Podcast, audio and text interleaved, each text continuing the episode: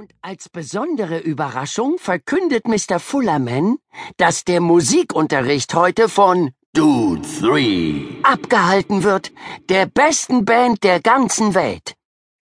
Die Bandmitglieder kommen mit ihrem coolen, riesigen Tourbus angefahren und geben ein geniales Konzert für die ganze Schule.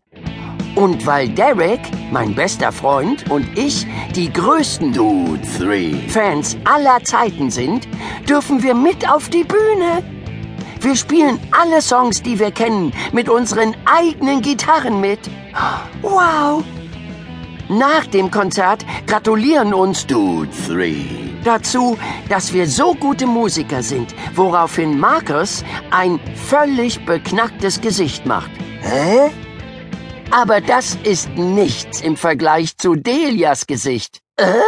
Als Dude 3 mit ihrem Tourbus vor unserem Haus halten? Dann springen Derek und ich heraus und verabschieden uns von der Band, die uns ebenfalls hinterherwinkt. Mach's gut, Tom. Ja, alter Kumpel, war toll. Ciao. Tschüss, Dude 3. Hoch. Danach gehen wir mit den nagelneuen Gitarren, die die Band uns geschenkt hat, ins Haus. Tja, so würde für mich der beste und coolste Schultag aller Zeiten aussehen.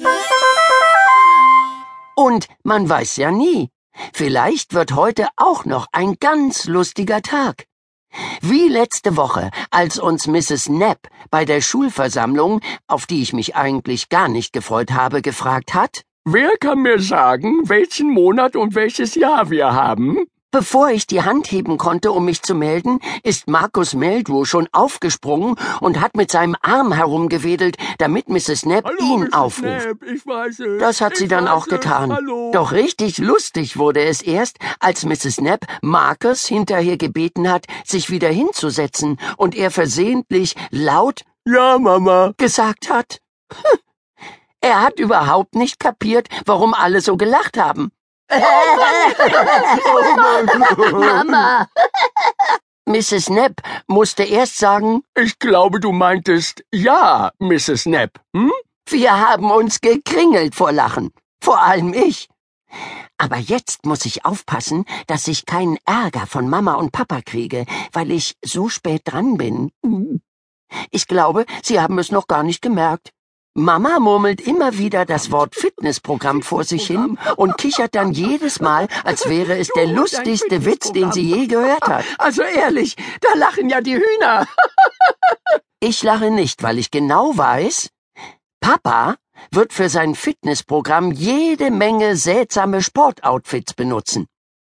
Kann durchaus sein, dass er bald in einem noch peinlicheren Outfit als der knallblauen Radlerhose in der Schule auftaucht. Oder, oh, schlimmer noch, bei meinen Freunden zu Hause, falls es überhaupt noch peinlicher geht.